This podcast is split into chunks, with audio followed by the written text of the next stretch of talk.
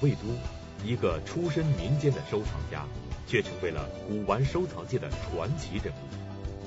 他从三十年前在地摊上的淘宝捡漏开始，如今却建立了中国第一家私人博物馆。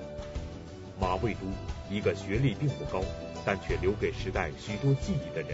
他在二十世纪八十年代以瘦马为笔名，发表了小说和报告文学数百篇。二十世纪九十年代，他又与王朔、刘震云等一起组建了海马影视工作室，创作出了《编辑部的故事》《海马歌舞厅》等让我们记忆犹新的电视剧。虽然他是一个鉴宝人，一生鉴宝无数，但是在他的身上。五十多年的丰富人生，三十多年的收藏传奇，以及他在百家讲坛上所留给我们的那些闪烁着智慧和幽默的语言，都仿佛是我们未曾发现的宝贝。今天，中央电视台主持人张悦将与我们一同认识一个我们所不知道的马未都，发现马未都传奇人生中所蕴藏的可贵一面。敬请关注张悦鉴宝。马未都，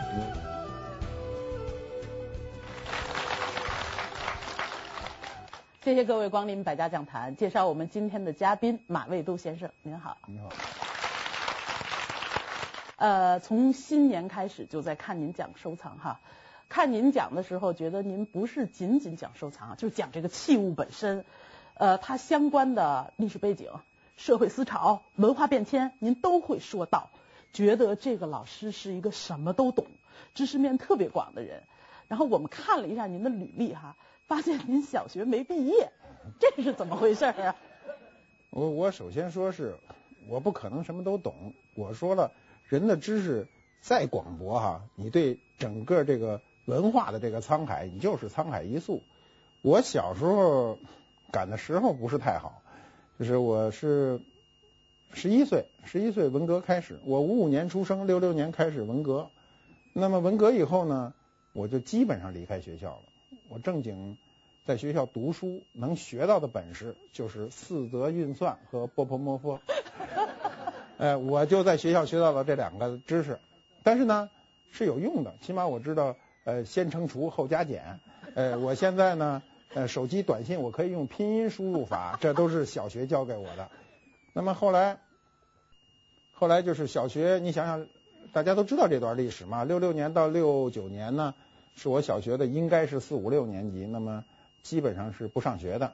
那么中学呢，呃，我在一个中学报道了仨月，我就离开了北京，就去了东北，在干校，随父母。那也基本上是天天干活。等我从东北回到北京呢，那就是初中，从年龄上讲是初中这个时期已经跨过。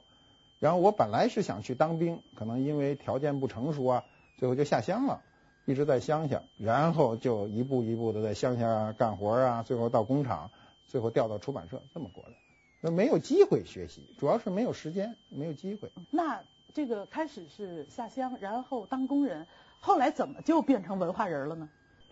是因为我小时候特别喜欢喜欢文学，就酷爱文学，嗯。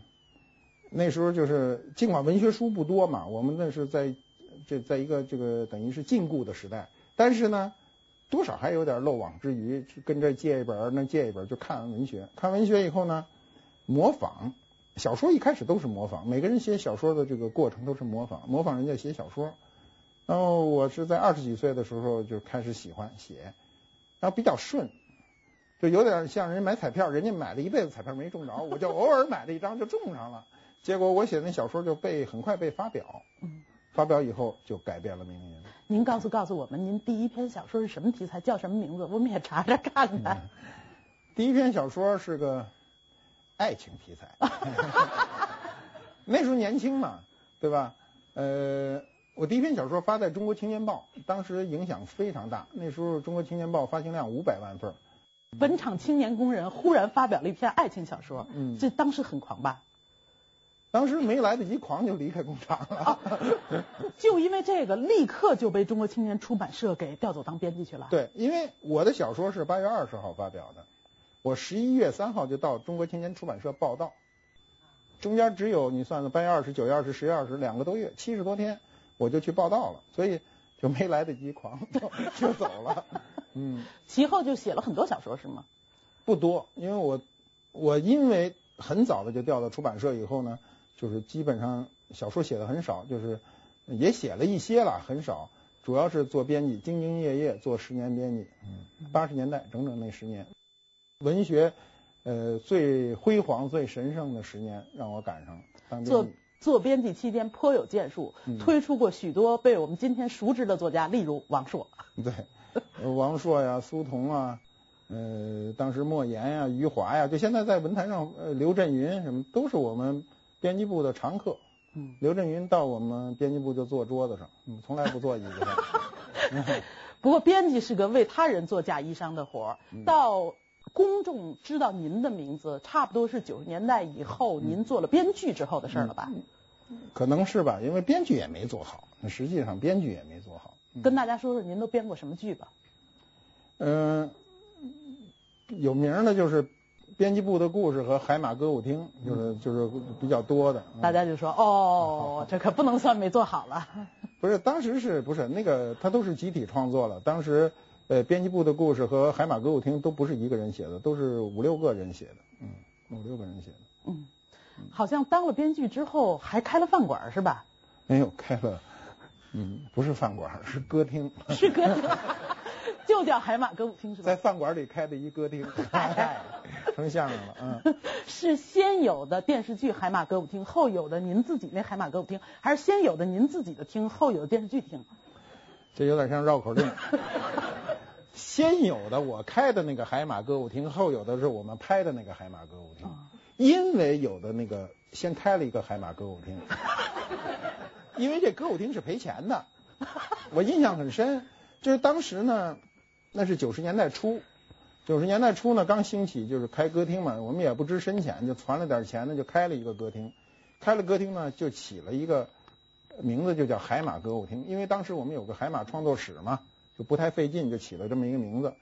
结果开歌厅是赔钱的，为什么赔钱呢？就比较简单，就来的全是熟人，对，谁来谁不给钱，不给钱呢？还有这样的，这北京人好面子嘛，是吧？以不给钱为荣。哎，那个大概九九零年、九一年呢，现在想起来小二十年了。那时候人都以不不不给钱为荣，而且呢有这样的情况，就是比如我的一个不熟的朋友。领着一大堆人在这儿消费，消费的时候呢，有人不好意思叫付钱嘛，付钱的时候呢，他突然按着那个人手手说，就说，哎，不要付钱，不要付钱，我跟老板熟的不行，不要付钱。然后我在心里，我心里就别提多难过了。他为什么不给钱呢？他当时就是以不给钱为荣，所以那东西就要倒闭。是不是？我我我我记得有一回我我半夜我去看嘛，消费嘛，就一去，哎呦，全都坐满了，特高兴，然后手搭着凉棚一看。就就两桌人，可能是会交钱的，剩下全是不交钱的。这个曾经做过工人、做过编辑、做过编剧，甚至开过歌厅的马未都，似乎与收藏都没有什么关系。那么，究竟是怎样的一件事情，让这样一个当年对收藏一无所知的年轻人，走上了收藏的道路，并且成为了他一生的热爱呢？我大学毕业不久就买了这本小说，小说小书，这个书叫《马说陶瓷》。我当时不知道这个马是谁，不认识这个人，然后呢就翻这个书。为什么买了呢？就觉得别人讲收藏、讲文物啊，都讲得很死板，不好听。但是这个书讲得非常的好玩儿，所以当时就看了这个书。呃，然后我就看到您描摹当年的那个历史，我觉得有一些情境特别逗。比如说，您说那个，在呃文革后期，北京东城八面槽的文物收购点每天早晨没开门，外地农民推着自行车，挂着明清时期的瓷器，在门口排成一里长的队，等候国家收购。一个清初的青花大瓶，收购价十块钱，而且老乡必须得央告收购员们收下，因为每天的收购是限量的，价格极低，不分好坏，所有文物一概十块钱一件。就是看这段的时候，你觉得特别好玩，描形绘影，那个时代的意味就出来了。那在这个时代，大家真的没有收藏这个概念，这完全是卖破烂的状态。您当时怎么就会关注到了这个领域呢？我最早开始的时候全是卖东西。我六九年离开离开的北京，去东北，然后家里的东西全部都不能带，全家的东西就是这么大两个箱子，全家呀，就这么两个箱子，那就是衣服，什么都没有。然后我们家有个收音机，我去拿到西单，有个地方叫中昌，在这个呃现在在西单路口的南边，那有个信托商店，我到那儿去卖，我跟我父亲一块去，我背着很沉，我印象中勒得脖子生疼。然后呢，到那儿以后呢，人家看了以后说，这个东西可以给你定十五块钱，但是不能给你钱，你呢必须就把后院打开了，说你在这里挑一件东西拿走。我一看后院哪个东西都比我这大，就是因为当时就因为这收音机大都不要，后面全是这些家具。你们自己的第一件收藏是什么东西？怎么来的？我我第一件去收藏啊，严格说是想不起来了，就是我最早买那些便宜东西，谁也想不起来哪个在前哪个在后。很长一段时间以后呢，就是我书上写是我我曾经买过一个很重要的一个挂屏，这个挂屏呢，好像算我第一件东西。其实那件东西之前已经买了很多东西了，但都想不起来哪件在前，而且都是很不值钱的。就按按今天的话说，比存车还便宜呢。现在存个车好像还还一块两块呢，是吧？那时候那个就一块两块就买瓷器了。那些仨瓜俩枣的小玩意儿就不算了，您拥有的第一件正经八百的东西就是那个钧瓷挂瓶，对，是，嗯。当时花多少钱？花一千六。哪年？八十年代八三八四吧，大概是那个时候。那一千六是很多钱。非常多的钱，那时候我准备买彩电的钱，嗯、那时候那彩电就一千六，就把它给挪用了。哦，您揣着钱出去给一家人买彩电去了，然后自己就买了一玩意儿回来。那不是，是那钱准备买彩电，因为当时买彩电啊是买不到的，他得找一票去，那票把我给救了，我没找着那票。然后呢，我就拿着这钱呢，就后来看见这东西了，看见以后呢，是一种莫名其妙的激动。就那时候是一种莫名其妙的激动，他不现在激动都是有原因的，那就没原因，看着他就激动。哎呀，这东西怎么那么好，也不知道是什么啊。您那时候并不了解钧瓷，是吧？不不了解，什么都不了解，那是个什么都不知道。然后就问人家，人家告诉我说这是钧瓷，那是第一次听见钧瓷这词儿。说这东西不能卖给你，得卖外国人，要外汇。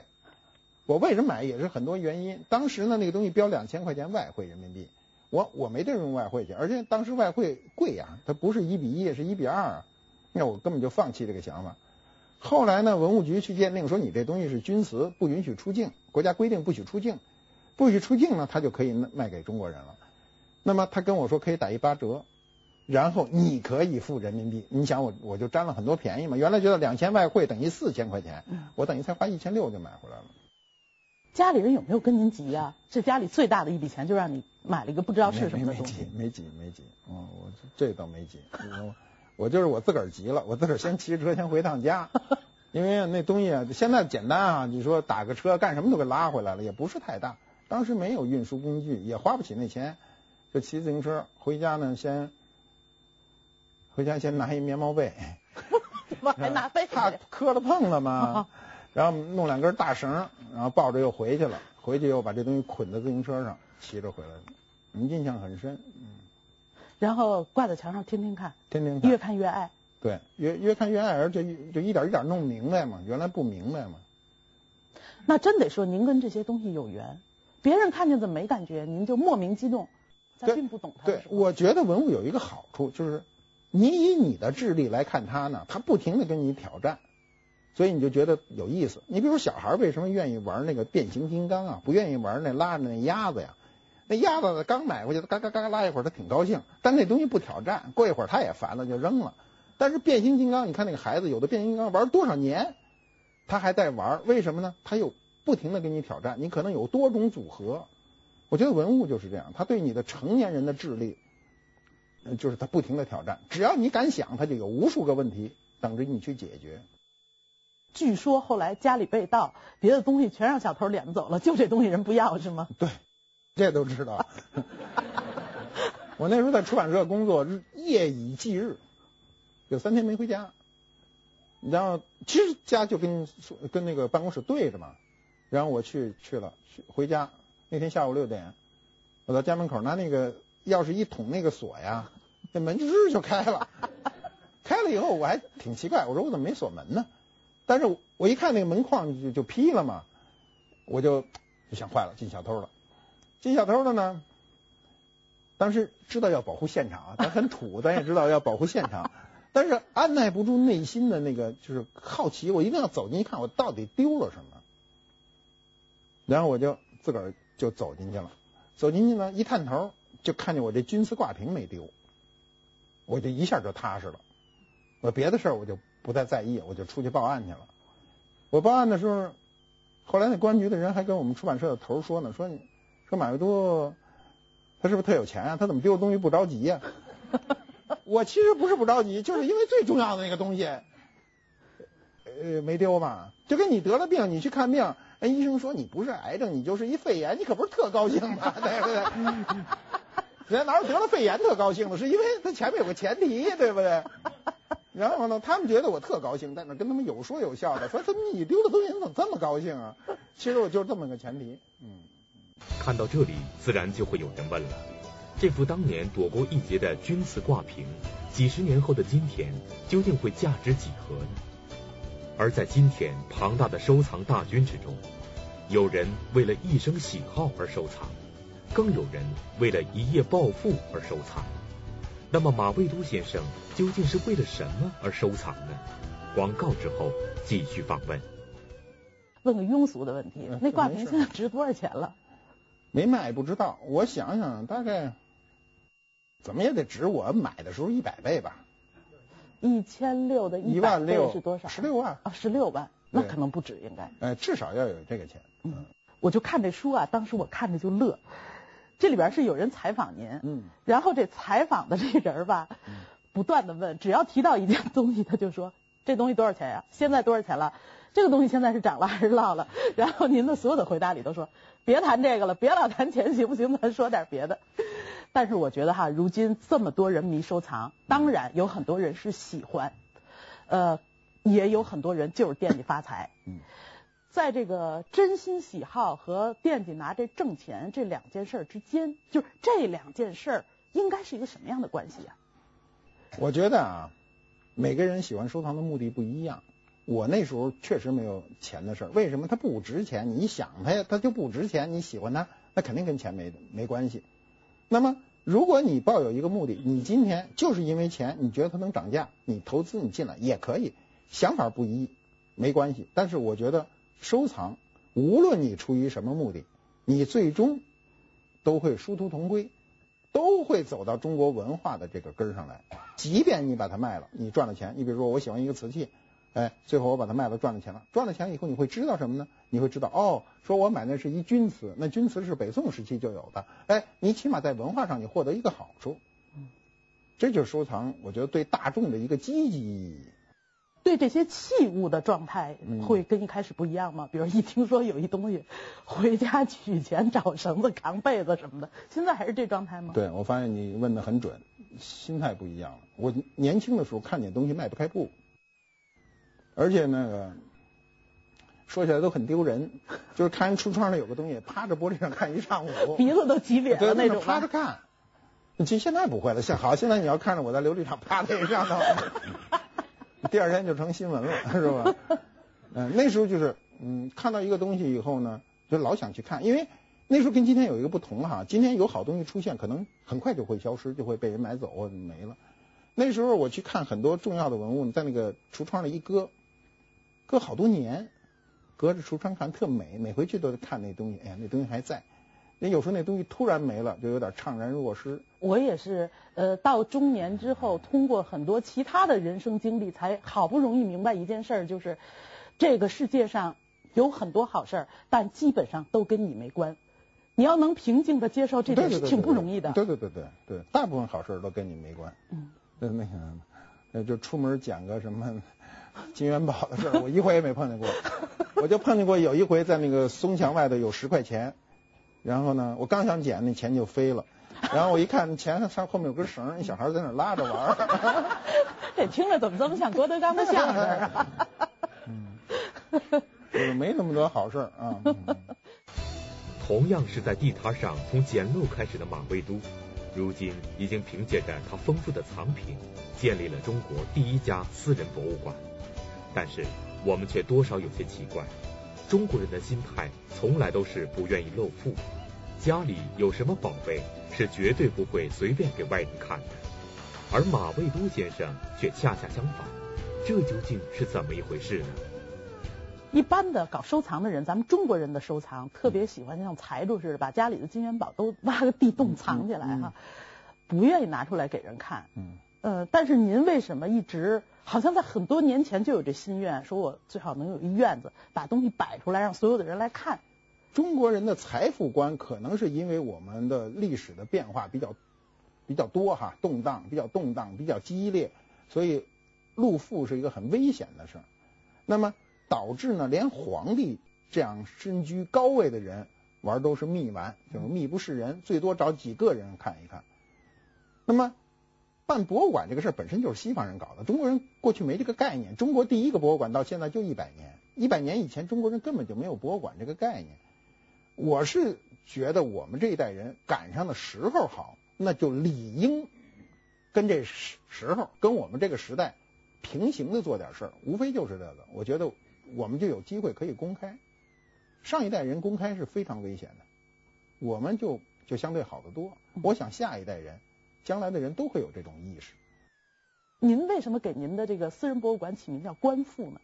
呃，“观复”这个词儿是出自老子《道德经》，因为老子说的高嘛。我们我觉得中国所有的著作都抵不过老子的《道德经》，就他站的高度非常高。他就说：“万物并作，无以观复。”就万物都在同时生长，我看着你轮回。然后我又认为这两个字面意思比较好。第一，“观”是看。复是重复，一个东西你要是重复的看，反复的看，那么你就有喜欢和研究的意思。我觉得就就选了这两个字。嗯，这个做博物馆啊，因为博物馆不是个买卖，嗯，你不可能说靠收几张门票把这博物馆养起来，而博物馆的保安和文物的保护，它投入很大，收入极小。嗯，那您个人经营这么一个博物馆，是不是有没有难度？难度巨大，因为我一开始啊。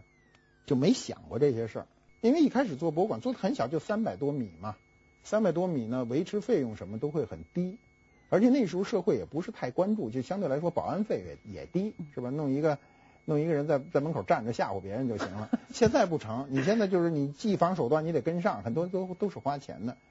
一开始我没有想的很多，就是很希望把把收藏公开，就做了这个博物馆。那么做了这十几年呢，那么就觉得。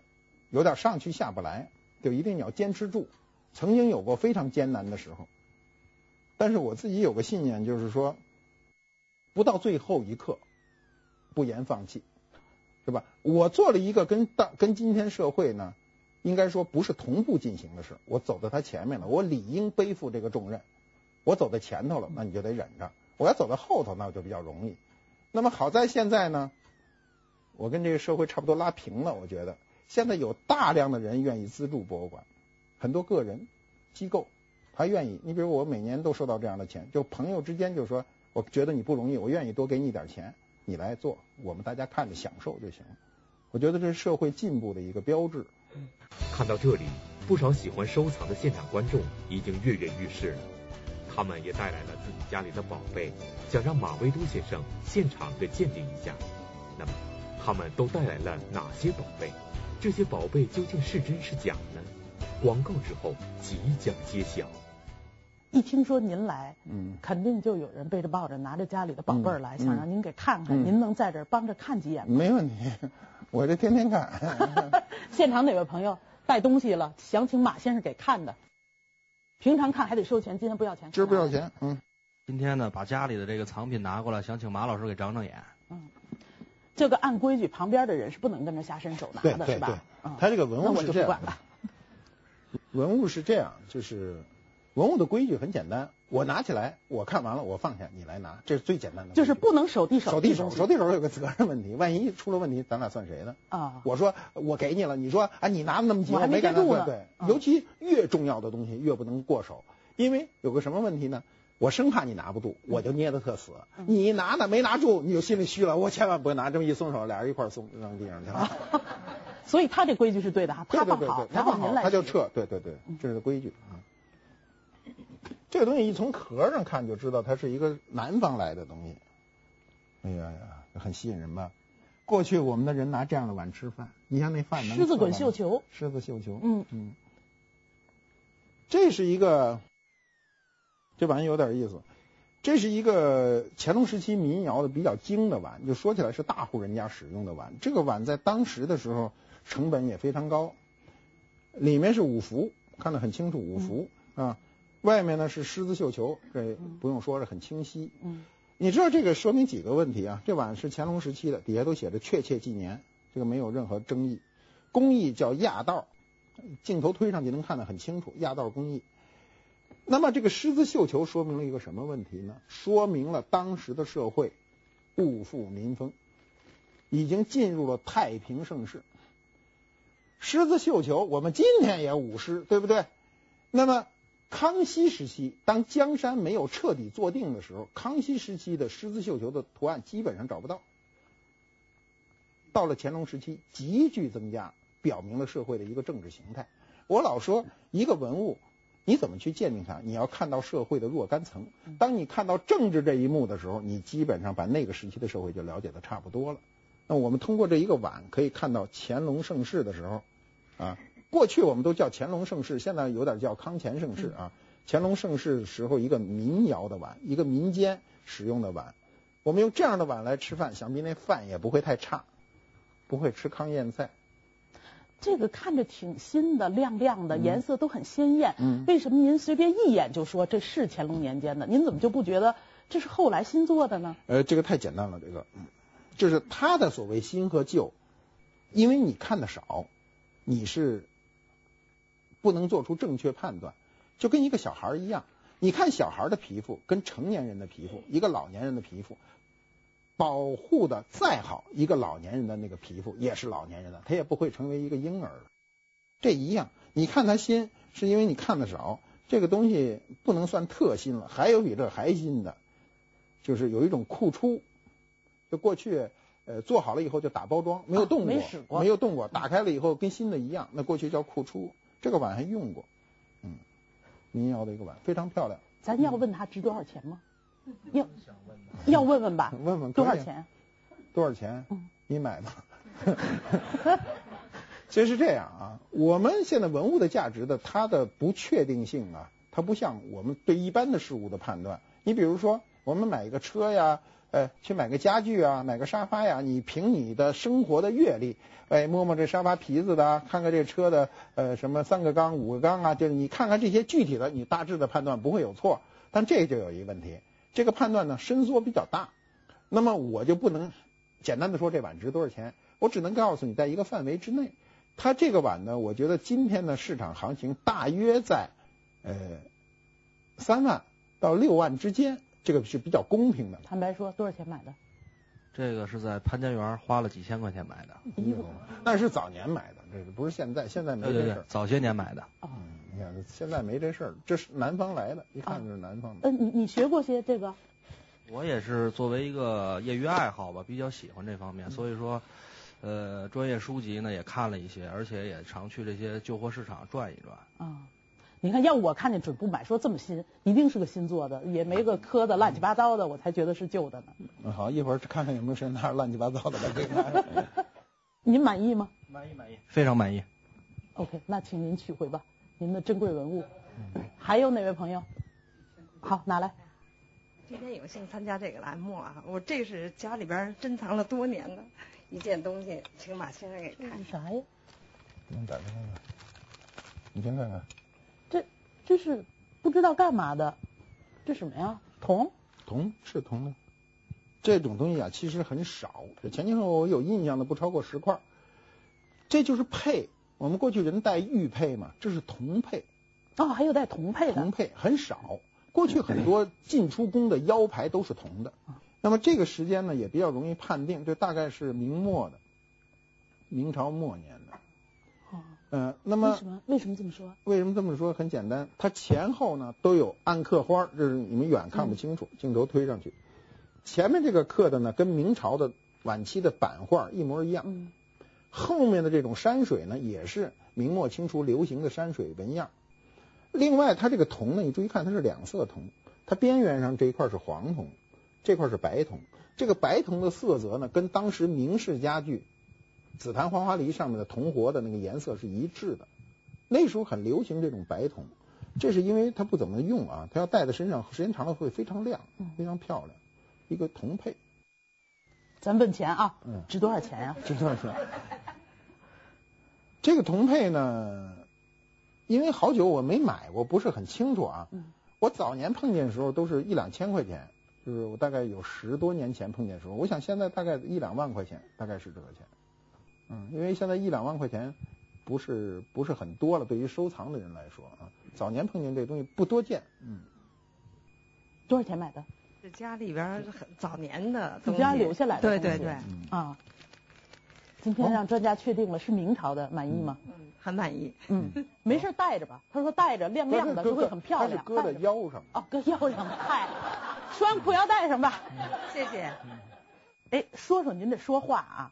刚才，刚才您说看自己家那饭馆，手搭凉棚一看全是熟人儿。一般的人说这事儿，他就说我一看全是熟人儿。嗯，您这一手搭凉棚，嗯，我心里就乐了，就觉得这又像说书啊，这又像说相声。嗯，有没有人跟您说您说话特像说相声啊？有，有，因为我我我比较学文学嘛，比较愿意形容一件事。嗯，说您像谁了吗？我三十几岁有人说过，说我那声音像刘宝贵。嗯，您学过相声吗？没学过，没学过相声。呃，都知道您讲事儿特别好玩儿，嗯，但是呢，毕竟不是专业的在电视台讲，我不知道第一次，比如说到百家讲坛来录节目这么讲的话，嗯，会有压力吗？紧张吗？有压力，那正常的。嗯。呃，我有压力的时候啊，我就会找一专业的人聊一聊。那么我跟不是王刚熟吗？我就跟他聊，他说有压力是正常的。他说这种讲座。有一点压力会更好。他说：“你要没压力就瞎了。”他说：“你就谢了。”嗯，好，我一听，他给我一定心丸吃啊。他可能是鼓励我。我觉得我一般在公众面前说话是不不不不就不发怵的。但是百家讲坛呢，它有几个问题，就是第一，它有个时间限制。嗯，这事儿比比比较对我来说是一个难题啊。像您这种非专业老师容易拖堂，容易拖堂，不是拖堂，要么就时间不够。拖堂了我倒不害怕，我觉得他捡去吧。问题是，万一时间不够呢？凑不上时间了，所以我有时候一看那表，怎么？我觉得我讲半天了，怎么才走十分钟啊？我心里就开始嘀咕啊，这这是这是心里没底嘛。后来讲了一段时间，就还适应一点。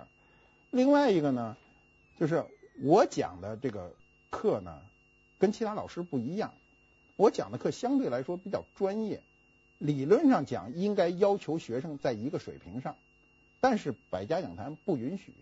百家讲坛典型的有教无类，这底下是什么样的观众，我是不知的。尽管在座的这个我都是见得着的，但是电视机前的观众我是不清楚的。所以呢，我心目中是这么想，就是把这个对，比如讲家具、讲陶瓷哈，对此一无所知的人，就是零分的人，和你有九十八分的人，我都得捆在一块儿往一百分上拽。这对我来说挺难的，就怎么能提高观众的兴趣？怎么能使专业的人不挑出毛病来？又不认为你专业上没有毛病，但你过于贫也不行，就是你都不能说这个把这全当成相声讲，是吧？又要像相声，又不能真实相声。对，也不能说我们今天讲的陶瓷的这个事儿啊，是好几百年前的事儿了。这这不真成刘宝瑞了吗？嗯，不能这么讲。你要这么讲，那收视率就高了。但问题是呢，学者就会出来说，你这简直拿拿我们我们的灿烂的文明开玩笑，那就不行了。所以还得绷着劲儿说，我们今天讲的这个陶瓷是很多年前的事情了。嗯，还还打算再讲什么？我下面是讲杂项，就是玉器开篇，然后就是呃，像景泰蓝呐、啊、竹器啊、这个鼻烟壶啊、漆器啊，就这这些东西都要都要讲。嗯。最后，咱们可能电视机前会有众多的这个收藏爱好者，嗯，啊，您有什么话要跟他们说，寄语大家两句？您是个过来人。我觉得收藏啊是一个人生中很快乐的事情。我们又又逢盛世，就是说你有能力收藏，国家也给予你这个条件，你有了一些闲钱，那么收藏这个事儿一定要你一定要做到对你生活是一个添彩的事儿，不能是添堵的事儿。所以就不要把重心光看在钱上，一定要看在文化上，要量力而行。我觉得这对每一个人都非常重要。好，那我们今天就先聊到这儿。感谢马先生给了我们一期从头笑到尾的很愉快的节目，然后等着听您的杂项。好。